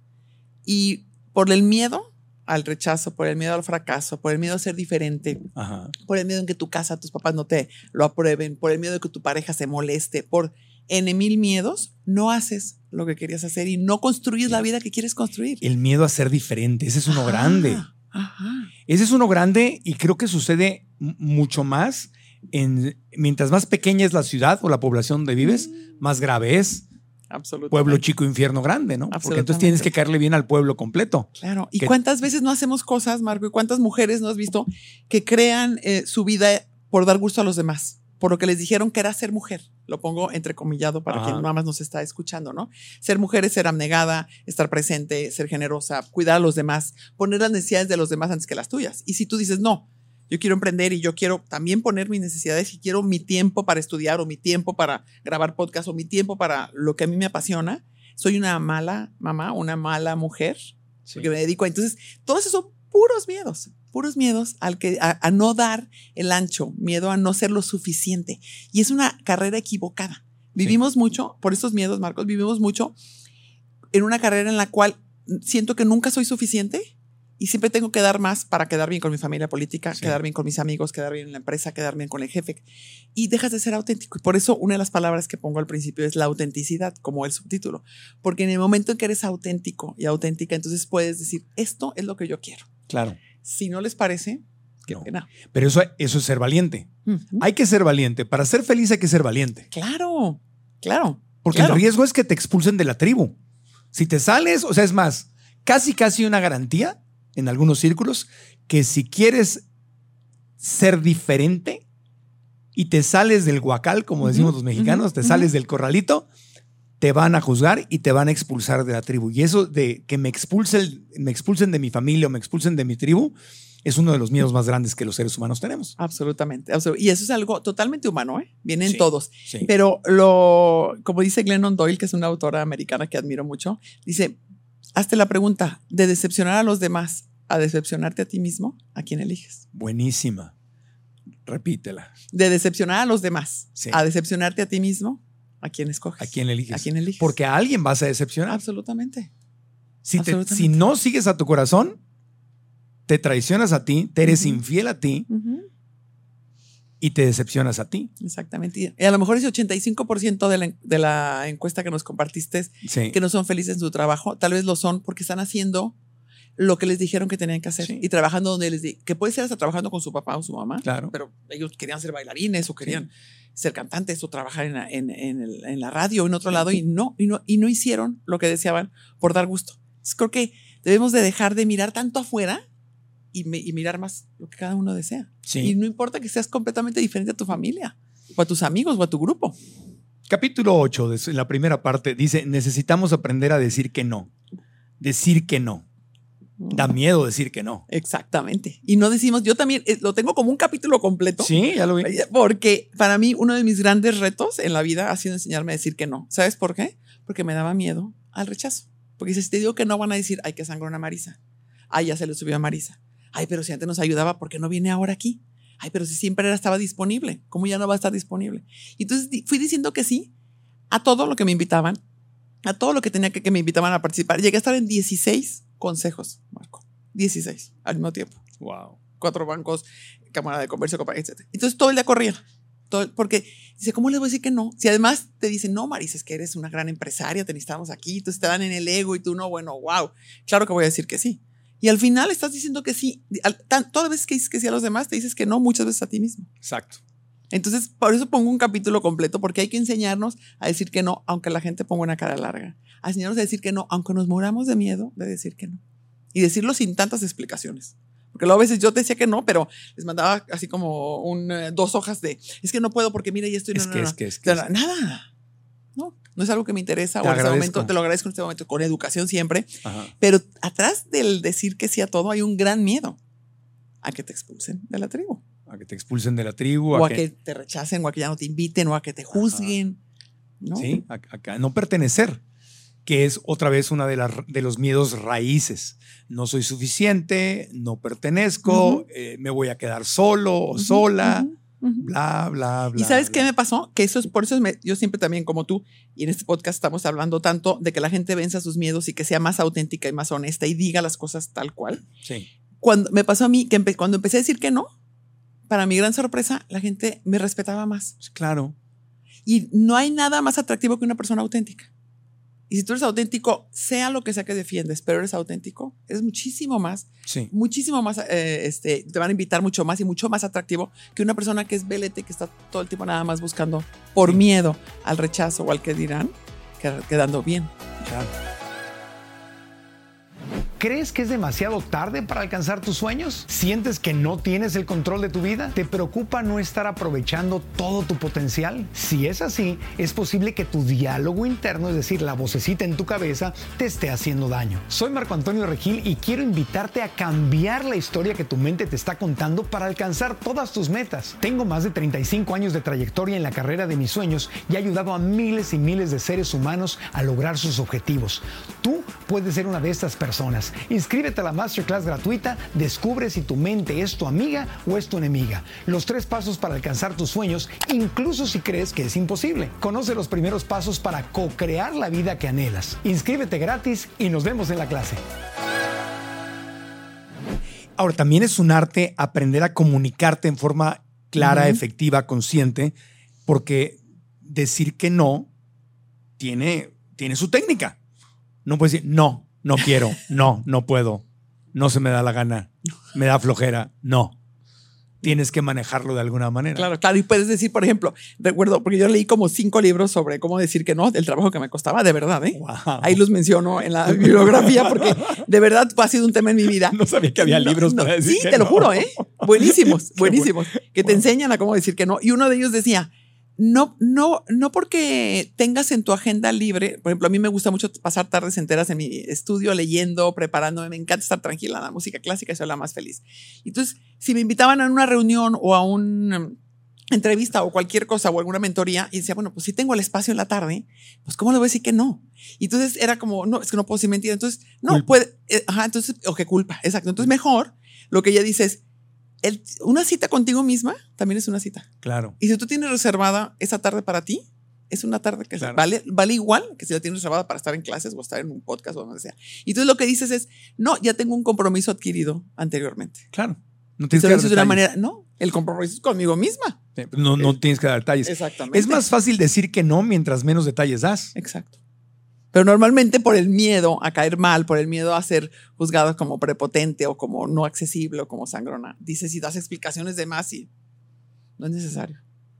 Y es cultural también. Ujú. Hay, hay, hay, pobl- hay poblaciones, hay culturas en que les da más vergüenza, más pena decir que no, y hay otras donde el no es súper común. Exactamente. Los anglosajones, un, un estadounidense, un canadiense, un inglés, no es lo más normal. No. no, puedo. thanks. No, no, no, thanks. No, no. Y eso hasta te dicen, I don't feel like it. No, no, no, no se me antoja. Gracias. No se me antoja. Y hasta en una, hasta aunque sea la reunión de trabajo Sí. de varios compañeros. Sí, no. No. Vamos, vamos. a- y aparte, nadie, lo que también nadie te insiste. Oye, vamos a hacer una copa después del trabajo.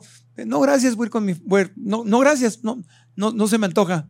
Nadie te dice, ay, no, no seas mala, vente, qué mala, vámonos. Un ratito, cinco minutos. No. Si es no, ok. No. Tengo algo, tengo algo. más. Ya, ok, ya. Pero acá dices no y, ay, ¿cómo no, Marisa? Ay, Sí. un ratito. Ay, claro que puedes. Claro que puedes. Vente un ratito, cinco minutos, No seas Marisa. gacha. No, no seas- no seas gacha. Ay, no seas maldita. Y tú, ay, pues, dale, pues. Por eso te digo que poner límites, lo difícil no es decirlo. Lo difícil es sostenernos. Porque hasta hay un chantaje cuando, estamos yéndonos del otro lado, cuando uno pide algo de y empiezas con, ay, no seas maldita. Eso no es una forma limpia de pedir algo. No, porque hay un chantaje. Hay un chantaje. Hay una manipulación. Sí. Entonces tendríamos que dejar, si estamos, si, si es que estamos ahí, habría que también que dejar de pedir las cosas así. Porque si las pides así, cuando te las piden a ti, te será más difícil decir que no, porque tú, te- tú tienes ese, esa mentalidad de chantaje, de si digo que no, hay algo mal en decir que no. Y qué padre que podamos llegar a la madurez y a la autenticidad de decir, no me gusta cuando me Sí. chantajeas o cuando tratas de chantajearme para conseguir algo conmigo. ¡Wow! Y entonces ya la otra gente dice, ¡Qué "Ah, hermoso! Y, y no tiene que sí, ser de mala en- onda. exacto, ni en tono feo, ni con malas palabras, simplemente no. Sí. O ya no estoy de acuerdo. O antes caí mucho en tus chantajes, ya Claro. no. ya no. Ah, Porque sí detona cosas. Por ejemplo, a mí cuando se me acercan y me piden una foto en un lugar o algo, pues si te acercas, pídeme la foto ya, no me diga, oye, sé qué tal, ¿me puedo tomar una foto? Sí, claro, ven, tómate la foto. Pero antes de tomarse la foto, a veces te dicen, ay, no sea malito, yo sé que está comiendo, pero mire, ¿quién le manda a ser famoso? Ya valió. O sea, me caen, me caen mal automáticamente porque ¿quieres una foto? Pídeme la foto, no me vendas la historia de que soy culpable de ser famoso y luego entonces estoy obligado a tomarme la foto contigo. Si no quiero tomármela, tengo todo el derecho a no tomármela. No porque sea famoso significa que tengo obligación de tomarme la foto. Entonces no me met, no, es, es sucio eso, nomás pídeme la foto. Es sí, ¿no? Sí, hay que ser más directos. Oye. en México no, nos- no somos Sí. nada directos y para decir las cosas damos vueltas Damos- y vueltas y vueltas y Nos justificamos. todo el tiempo. Ay, ay, Marisa, le quiero un, un favorcito. Yo sé que está muy ocupada, pero le quiero. todo este lenguaje no es. No. ¿Qué, qué- qué te.? Y lo usamos más las mujeres. O sea, ¿Sí? Las mujeres pedimos siete veces más perdón que los hombres. Ajá. Ay, perdón que te moleste. Ay, perdón, te querían quitar nada más cinco minutitos de tu tiempo, así un poquitito. O perdón en la junta, ¿verdad? Déjenme platicar esta idea. Antes de hablar ya estás disminuyéndote por completo. Y hay miedo atrás de eso. Absolutamente. O sea, lo que motiva a pedir las cosas así es el miedo. Claro, claro. Y ahorita fíjate que me estoy acordando qué padre que, que me llevas a esta reflexión de cómo las mujeres muchas veces no tomamos puestos de liderazgo o no hablamos en las juntas de consejo o no nos eh, no luchamos por otro por un puesto mayor o por la dirección de la empresa o la gerencia por el miedo a que a las mujeres se nos juzga mucho más cuando ay qué ambiciosa ay qué mandona ay a poco te gusta el poder o sea, es como muy mal visto todos estos. Entonces, el miedo a que no, me van a decir que soy una sangrona, me van a decir que soy una creída, me van a decir que soy una mandona, me van a decir que soy una bitch, que soy una. Ajá. Y es, porque es impresionante. Hay estudios que demuestran que si tú dices lo mismo que yo a un grupo de, con una orden de trabajo, a ti te ven como, ay, muy buen líder, y a las mujeres normalmente es durísima. No, es una bitch. Es, es- no, no, no, no, no. Es, no, no, es, es muy ambiciosa. Entonces, todo eso a las mujeres también nos hace muchas veces el miedo a este rechazo, porque no tenemos tantos ejemplos de mujeres que han sido exitosas antes, de mujeres que fueron presidentas, Es de mujeres que fueron gobernadoras, de mujeres que fueron líderes de empresa. Entonces, es como, uy, me van a juzgar un montón. Sí. O, como siempre, y creo que lo platicaba la vez pasada contigo, que a mí siempre que me entrevistan, salvo tú, me preguntan por mis hijos. No, y es como, digo, ¿y tus hijos cómo están? Soy el único que no te ha No, no me lo has preguntado Y te lo agradezco, pero de verdad, sabes cuánto. Creo que ya no me lo preguntan tanto porque lo he dicho mucho, pero es, Claro. es impresionante cómo hay un prejuicio de, oye, si eres exitosa, seguramente tus hijos están mal. Algo salió mal porque no los, no los atendiste, no estuviste cerca, ¿no? Entonces, todos esos prejuicios nos dan mucho miedo a las mujeres. Sí. Estar en la mira, estar en los reflectores, porque sí tenemos más reflectores que los hombres. Sí. Es una realidad. Sí. Sí. los tenemos. Una primera presidenta de un país es mucho más, tiene mucho más reflectores. Una gobernadora que, porque hombres ha habido un montón. Y si alguien sale mal, dicen, ah, bueno, este no nos salió tan bueno, pero hemos tenido 40 buenos. Y Claro. claro. si es una mujer, es, ven, las mujeres no sirven para Es que esto. era mala, claro. Era malas. Que las mujeres no. Es que Claro. las mujeres no sirven para esto. O Sí, las mujeres sí, no están para los puestos de liderazgo. Entonces, sí hay más reflectores y todo eso nos puede llenar de muchos más miedos. Entonces, este Sí. podcast creo que todavía es más pertinente para las mujeres. Para que esos miedos al juicio, esos miedos a- al que dirán, esos miedos a la evaluación de la sociedad, de cómo estás haciendo las cosas, no te frenen. Sí. Mándalos a la fregada. Exacto. Di que no, di que no, di que no. Sí, nuestro podcast está dirigido a mujeres y a hombres del renacimiento. o sea, los hombres de mente abierta, que no son el clásico macho, retrógrada, y que entendemos que somos uno con la mujer y que no competimos con la mujer. O sea, Que pero- te da gusto su éxito. ¿no? Sí, la- da pero gusto. hablamos de ese mercado específicamente. Ahora, fíjate, eso, eso que decías, voy a tener mucho cuidado como cuento una anécdota para no también decir nombres. Una amiga, una amiga muy querida, muy querida, que es directora regional de una empresa, una empresa muy conocida y muy grande, es la única directora, es la primera y única directora mujer regional en esa empresa. Dirige un estado para esa empresa. Estoy teniendo cuidado. Eh, Más bien. todos los demás son hombres, la única mujer. Todos son hombres. Sus otros directores regionales, todos los jefes, todos. Entonces dice, soy la, y me cuenta anécdotas, soy la única, y es la más calzonuda por lo que, me platica. Dice, pero cada cosa que digo, los demás se pelean, mientan, ma- yo no miento madres ni nada, yo, pero yo soy fuerte. Pero cada cosa que digo es porque es mujer. Entonces dice que hace un mes me contó que el mero mero, el vicepresidente nacional de todo, agarró y dijo, ay ya, por favor, ya no contraten viejas en la junta de directores regionales No de una empresa creer. No. muy conocida no y muy creer. pública. Así lo dice. Ay, por favor, ya, por imagínate, está- ella está diciendo, es que mire, estamos, esta es una locura, estamos haciendo esto mal, no, hemos, no nos estamos transformando, esto y esto y esto y esto, y- dando argumentos serios. Y la respuesta no es, vamos a debatir tus argumentos, la respuesta es, por favor, ya, ya, les, ya, no contraten más viejas, ¿eh? Y Ya. con la manera tan despectiva. Así, ¿no? delante de todo el mundo y todos, ja, ja, ja, ja, ja, ja. Y ella sola así nomás. Sí. Sí, sí. Son Claro todos que los yo- micromachismos. Claro sí. que yo le digo, ¿qué haces ahí? Vente a trabajar con nosotros. Nada más que no me alcanza todavía el dinero para pagarte. No, pero te voy a decir qué bueno que se queda, porque tiene que, que mostrar que no somos así, tiene que mostrar que podemos y tiene que poner en su lugar a todos esos hombres. Y cuesta Claro. trabajo y muchas veces lágrimas, sí. Claro, y ese es el micromachismo, estabas Exacto, diciendo. totalmente. Sí, el micromachismo porque es como todos se ríen y, y como es el jefe, Claro. es como una agresión profunda, es una agresión Claro. súper, súper fuerte. Toda una bola de lambiscones que se Exacto. ríen ni siquiera porque el chiste estuvo bueno, nada más se ríen porque se tienen que reír, porque como es el jefe y le tienen miedo, todos.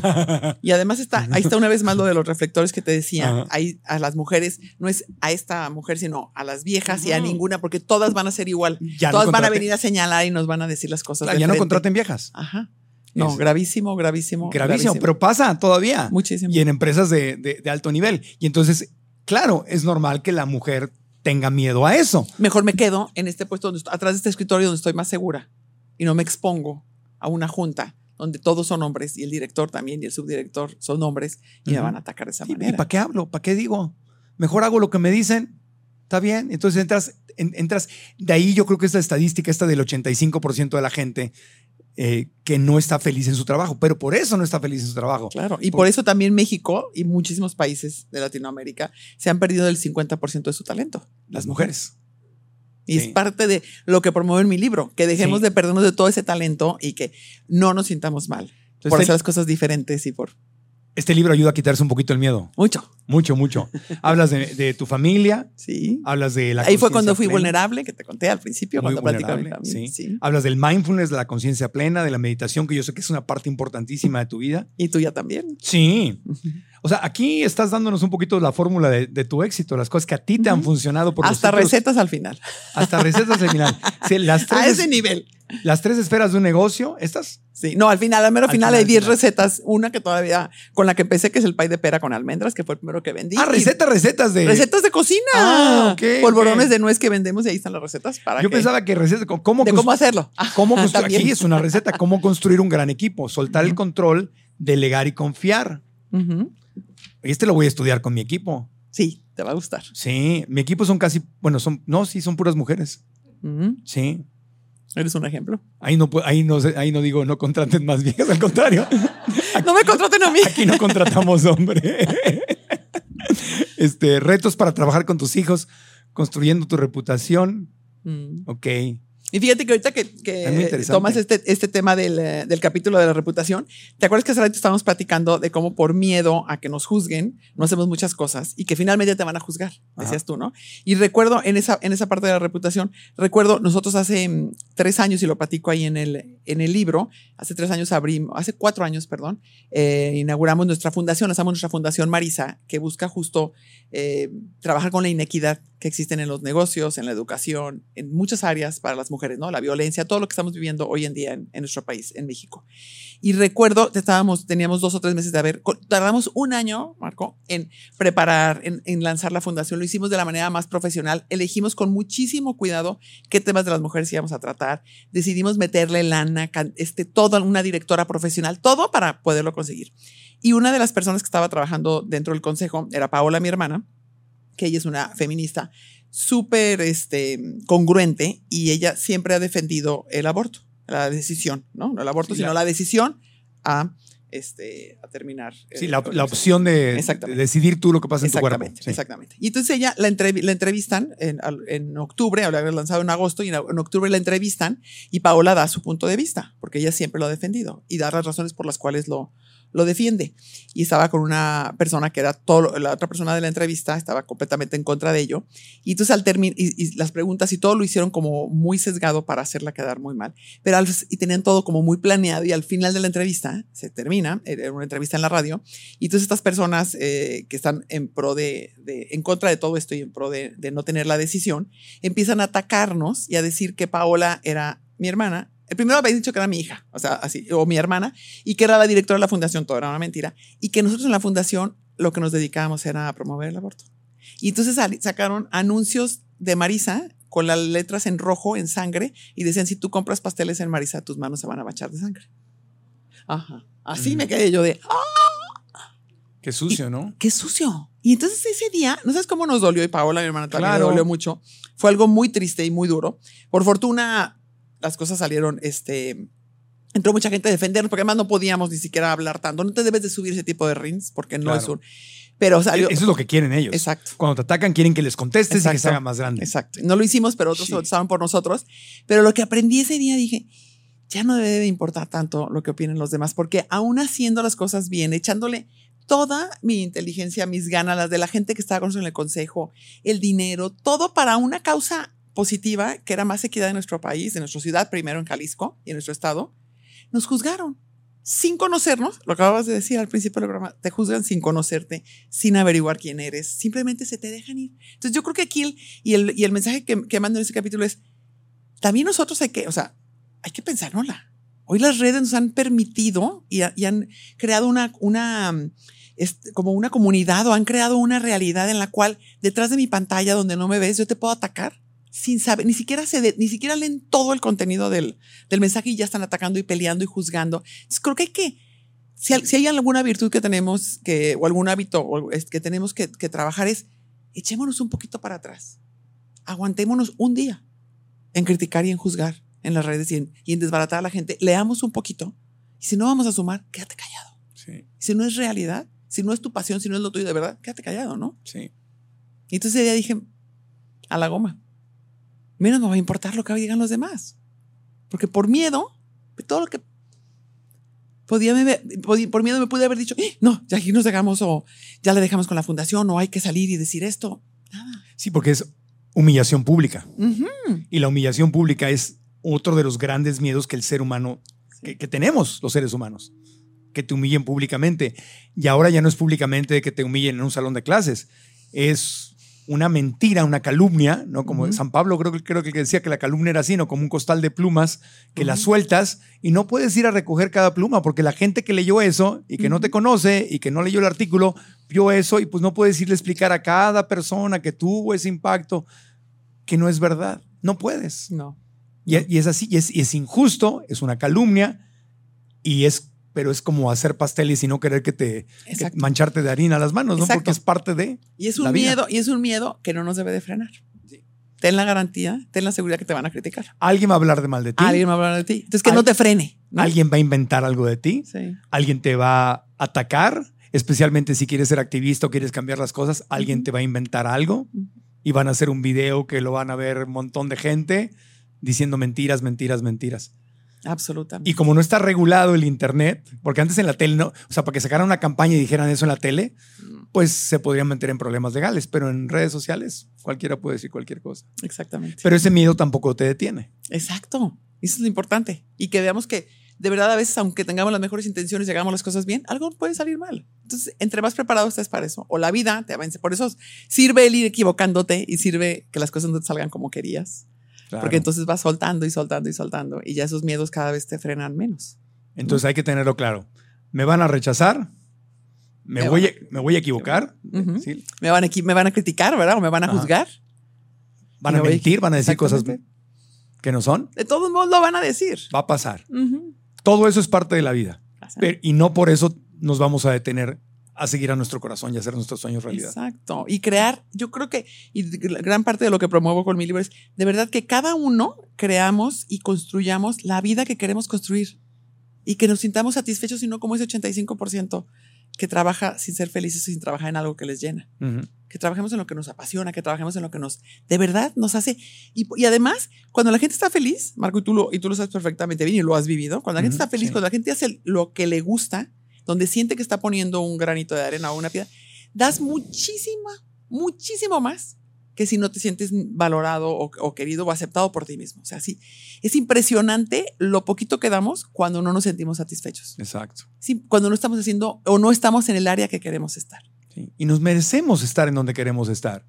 Esa encuesta estoy pensando que es previa a la pandemia, es una encuesta que se hizo en 2019. Mm. Sería muy interesante ver qué pasó después de la pandemia, donde mucha gente se dio cuenta de eso y decidió no regresar a su trabajo y buscarlo. ¿Habrá bajado la cifra? Esperemos que sí. ¿Habrá cambiado? Ojalá que sí. Ojalá que sí, ojalá que con el tiempo vaya cambiando y que la gente que escucha podcast como este tuyo vaya, Y el tuyo. gracias, y vaya cambiando y vaya y vaya construyendo con más valentía, venciendo esos miedos, construyendo la vida que de verdad Sí. lo va a hacer sentirse feliz al final de sus días o al final del día, en la noche, que te acuestes y digas, qué padre.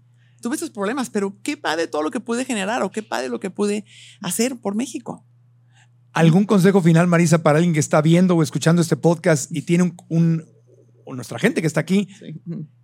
Que tienes algo en tu corazón que quieres cambiar, que quieres manifestar y el miedo te está deteniendo? Y con este podcast, esta plática, estás identificando que hay un miedo que te está deteniendo a intentarlo. No sabes si te puede ir bien o no, pero simplemente intentarlo. ¿Qué le dirías a esa persona que está batallando con su miedo? Sí, y voy a regresar, porque a mí me gusta mucho repetir, porque estoy este, convencida que las cosas hay que repetirlas para que las entendamos y Claro. las aprendamos. Y yo por eso, cuando aprendo algo padre en un libro o en un podcast, hago mis notitas y luego las enmico y las traigo conmigo en mi bolsa y en todos lados para cambiar. Entonces, voy a regresar a lo que dijimos al principio. O sea, que esos miedos, que, que sepas que todos tenemos miedos. Sí. Tú, el que, la que nos está escuchando, cualquiera de los que nos está escuchando, Marco los tuvo, yo los tuve, y que, no, que, que, que le bajes el volumen a esa voz del miedo, le subas el volumen a tu voz de la que cree en ti, y sobre todo que revises si ese miedo es tuyo realmente, o es un miedo que alguien más te puso, por algo de tu educación, por algo que, que te enseñaron, ¿no? Y una vez que lo identificas, Y entonces le dices, hola miedo, ya sé que estás ahí, pero no me vas a frenar. Me muero de miedo de salir en Shark Tank, pero me voy a aventar. Me muero de miedo de abrir mi primera planta de producción, y pero me voy a aventar. Me voy a aventar, no importa. Perfecto, maravilloso. Marisa, muchas, muchas gracias. ¿Les gustó la conversación con Marisa Lazo? Pues ya sabemos qué hacemos. No. Gracias, gracias, gracias de todo corazón. Además de ir a tus, a tus 100 sucursales de galletas y pasteles, obviamente que los conocemos, ¿dónde podemos encontrarte? Platícanos en, en dónde te podemos seguir, en dónde podemos Gracias, encontrar claro. el libro, todo. el, libro que se llama La ambición también es dulce está en Amazon y está en Gonville y en Gandhi, y en todas las eh, librerías principales de, del país y en Porrúa, en todas. Y es, sí. Ajá. Y el podcast, eh, compartiendo con Marisa Lazo. Sí. Y en Instagram estoy como marisalazo.oficial, en Instagram, Facebook y en todos. Sí, y tus pastelerías y, y tiendas de galletas. Ah, claro, es pas- es pasteleriasmarisa.com y Tía Lola, que son las tres marcas que tenemos. ¿Y cuándo va a haber opción veganita? ¿Cuándo Ah, prometo aquí públicamente. Compromiso de campaña. compromiso que le voy a mandar primero para que las pruebes y me Por digas si favor. te gustan porque eres un experto en comida a tu vegana. grupo. Uy, méteme Sí. a tu grupo ahí para, para comer. Prometo, pero de que en los próximos meses, o sea, de que queda en, el- en este año, queda en este año una galleta 0% que es sin azúcar, sin gluten y sin lácteos. Ok, ok. Ideal para y gente muy, como y tú. muy rica. Y ah, porque es todo un reto. obvio. Por Sí. eso no lo hemos terminado de sacar. Yo sé, Pero yo ya sé. casi nos queda rica. Qué y tiene bueno. que durar además algunos días. Porque a Claro. veces quedan muy ricas ese día, pero ya al día siguiente no están buenas. Entonces Claro. tiene que ser algo. Sobre todo cuando quitas el gluten es el, el problema que se desmorona, porque el gluten es el pegamento, pues es la proteína. No, y, el- y cuando le quitas el azúcar. Y El azúcar le da cuerpo también, el azúcar le da Claro. brillo y el azúcar es el conservador natural por excelencia. Claro, y los ingredientes cuestan más también. Además, claro. sí, entonces es un, Sí, es un es reto hacer una galleta, pero pues, Pero lo padre es que aunque haya retos, aunque haya miedos, Claro. no importa. Que yo nada creo que lo van a recibir muy bien porque hay un montón de gente que nos encanta, que queremos comer más sano y o a gente que tiene ciertas condiciones y que quiere probar tus galletas y Por supuesto. O gente deportista, Claro. o gente que tiene, como dices tú, alguna condición de salud y no quiere ya consumir. hacemos un giveaway. Yo te ayudo a lanzar esa va galleta. va. Hacemos un giveaway. Me encanta la idea. Sí, sí, Ya estuvo.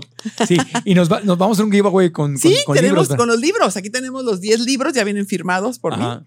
Tú decides cómo se los quieres. Sí, bueno, pues estén pendientes cuando la semana que, que salga este podcast vamos a, lo, lo vamos a comunicar. Hacemos Me un giveaway encantará. para que participe gente de, de De muchos lugares de, de América Latina, Estados Unidos y los que ganen se los mandamos. Me encantará. Me parece excelente, excelente. Muchas gracias, Marco. Gracias, como gracias siempre, es un corazón. placer. De verdad. Igualmente. Te Eres quiero un- mucho. Eres te una gran persona.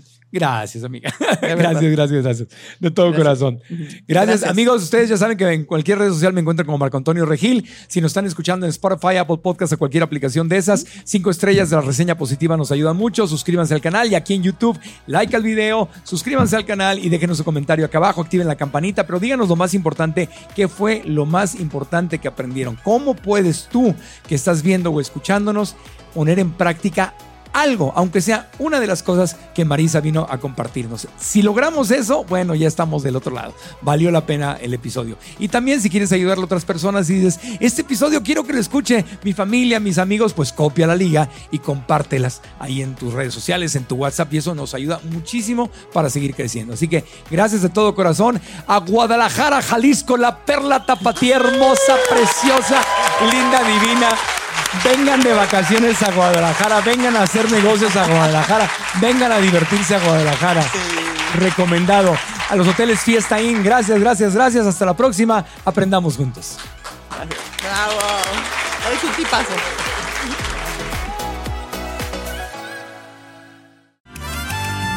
Guadalajara, Guadalajara presentó. ISA Business Centers, espacios de trabajo que te ayudan al éxito de tu empresa, presentó.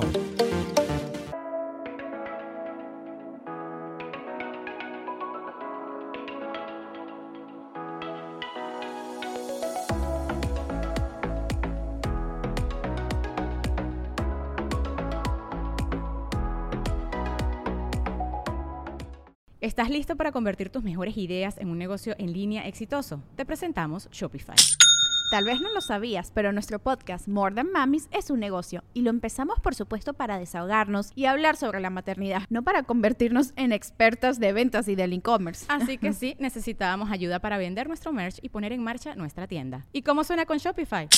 Llegó otra venta. Shopify es la plataforma de comercio que está revolucionando millones de negocios en todo el mundo. Ya seas un emprendedor desde tu casa o desde donde sea, Shopify es la única herramienta que necesitas para iniciar, administrar y hacer crecer tu negocio sin dificultades. Con Shopify puedo gestionar pedidos, envíos y pagos desde cualquier lugar, brindándote toda la información y estadísticas de tus ventas al detalle. Regístrate para un periodo de prueba con tan solo un dólar al mes en shopify.com barra sonoro, todo en minúsculas.